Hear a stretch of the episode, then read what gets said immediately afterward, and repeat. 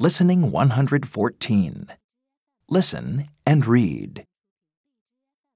Dear Yasmin, This is a picture of me with my friends. Polly is my best friend. She has long red hair. Toby is Polly's brother. He has short hair. Peter is Polly's cousin.